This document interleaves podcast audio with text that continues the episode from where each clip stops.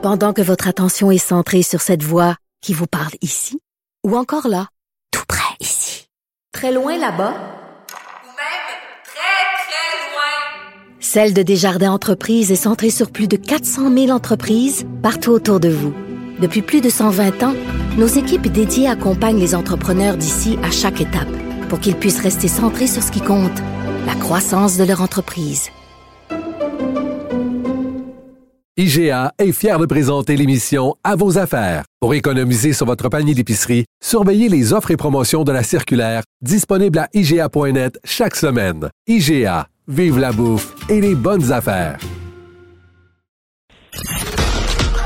En remplacement de Geneviève Peterson, vous écoutez Yasmine Abdel-Fadel.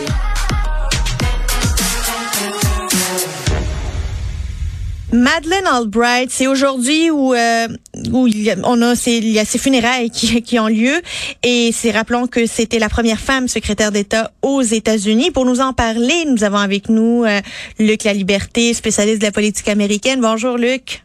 Oui, bonjour, comment vas-tu? Ça va très bien. Alors, euh, c'est les funérailles de Madeleine Albright aujourd'hui et euh, on se rappelle cette grande dame de la politique américaine.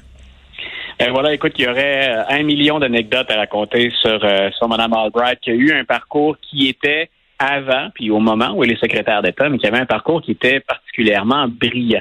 Donc, c'est sous l'administration Clinton qu'elle va finalement accéder à, à cette fonction qu'une femme avait occupée auparavant. Puis ensuite, ben, il y en a que deux. Euh, il y a eu Condoleezza Rice, puis il y aurait également, tout le monde se souvient probablement, d'Hillary Clinton. Oui. Donc, euh, Madeleine Albright, c'est un, poli- c'est un pilier de la politique étrangère américaine. Il y avait des zones d'ombre, des, des bons coups également.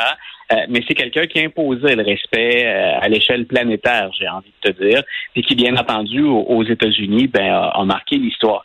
Une des anecdotes, moi, qui montre le chemin qu'on a parcouru depuis euh, la nomination de Mme Albright, c'est, je ne sais pas si nos auditeurs se souviennent de ça, parce que déjà, ça fait un certain temps, mais pendant la campagne électorale 2016, quand elle affronte, euh, quand elle est aux côtés d'Hillary Clinton et qu'on affronte, bien sûr, de l'autre côté Donald Trump, Madeleine Albright avait rejoint Hillary Clinton dans un grand rassemblement politique.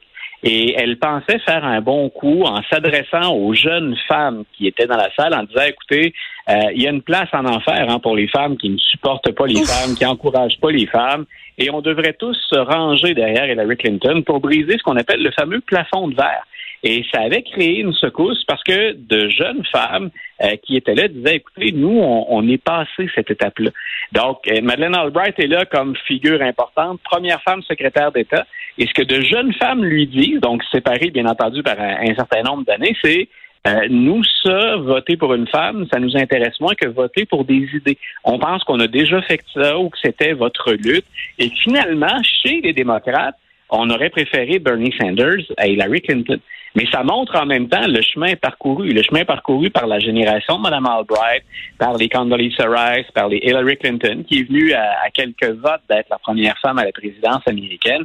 Donc, c'est c'est pour dire, le, le- pas le fossé nécessairement, mais le chemin parcouru euh, assez pour que certaines jeunes femmes disent, nous, ben, ce, ce n'est plus la priorité maintenant. On pense qu'on est rendu au moment où on ne va se concentrer que sur les idées, qu'elles viennent d'un homme ou d'une femme. Et c'est les, les femmes d'aujourd'hui peuvent avoir ces réflexions-là parce que d'autres femmes ont permis Voilà. l'avancement des femmes dans les postes stratégiques comme secrétaire d'État.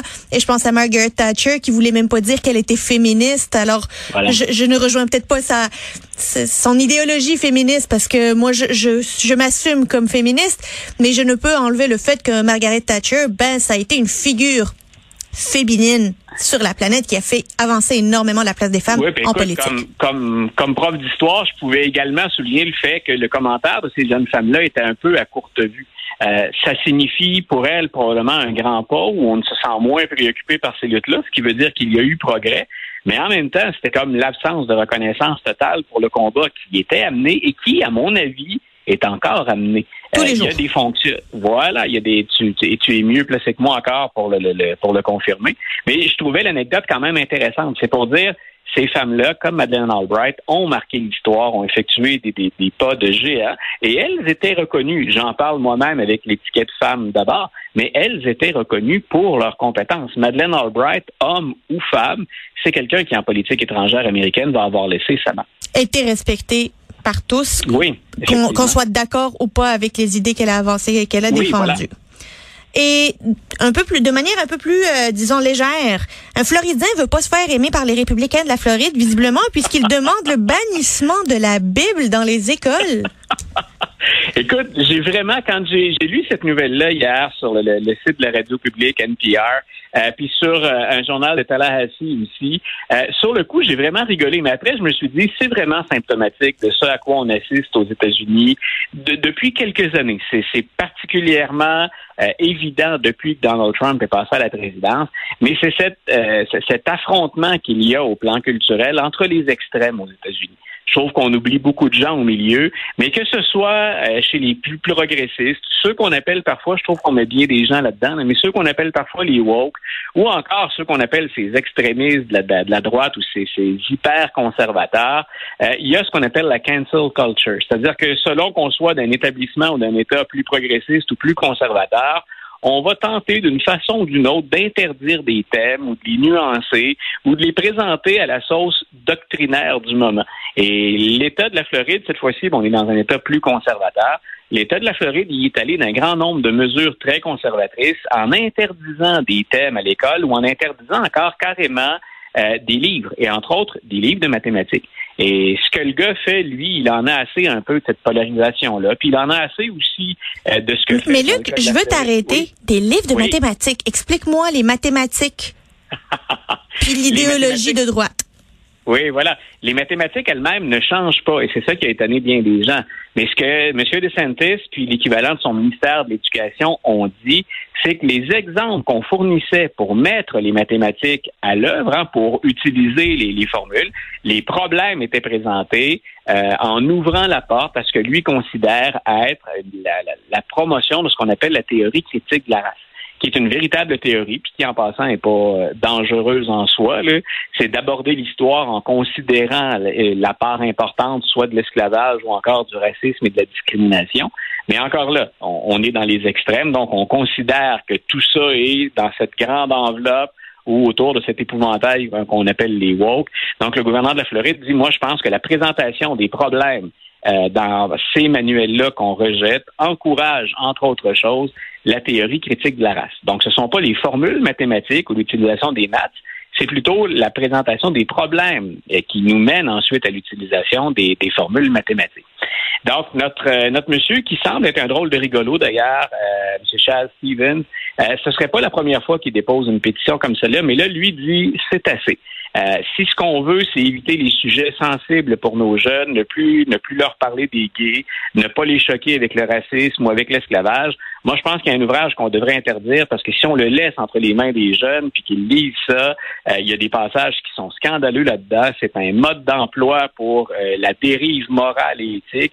Et il dit moi je propose qu'on interdise la lecture de la Bible dans les écoles. Et là, il dit, écoutez, il y a eu de la brutalité là-dedans, il y a du meurtre, il y a de l'inceste, il y a des orgies, on y consomme de l'alcool. Il dit, moi, je pense que laisser lire euh, la Bible à des jeunes, c'est un bien mauvais modèle. C'est dangereux pour leur moralité. Ben voilà, donc, euh, puis il, il- il cite même, j'ai rédigé un petit, euh, un petit article aujourd'hui sur le site du journal dans lequel il cite même finalement des passages de la Bible qui sont controversés, dont un qui dit, ben laissez-les prendre vos enfants et jetez-les sur les rocs, écrasez-les sur le roc. Donc, il, il s'amuse un peu, mais c'est faire la preuve par l'absurde euh, de ces tentatives-là d'une forme de censure ou, à l'inverse, d'une forme de, de propagande. Donc, euh, ça a fait jaser aux États-Unis, c'est intéressant, un peu moins, bien sûr, de notre côté de la frontière. Mais je répète, hein, là, euh, moi, j'exploitais le cas de la Floride parce que c'est parmi les cas les plus récents, le bras de fer avec Disney, entre autres. Mais c'est aussi vrai du côté de la gauche ou de certains progressistes, en tout cas. Il y a cette idée de vouloir imposer un vocabulaire et des thèmes ou d'en interdire certains autres qui font que, ben, moi, comme prof ou encore comme analyste ou commentateur dans les médias, je me dis, on, on oublie là-dedans tout ce qui est nuance, tout ce qui est ouverture, tout ce qui est débat, tout ce qui est confrontation des idées. Ça se perd finalement une fois que c'est récupéré par les extrêmes. Et ces extrêmes-là, ben, les termes compromis hein, ou les termes discussion, ben, ça leur est inconnu. Sur ces mots très sages, Luc La Liberté, spécialiste de la politique américaine, merci beaucoup. Une bonne fin de journée. À très Bye. bientôt.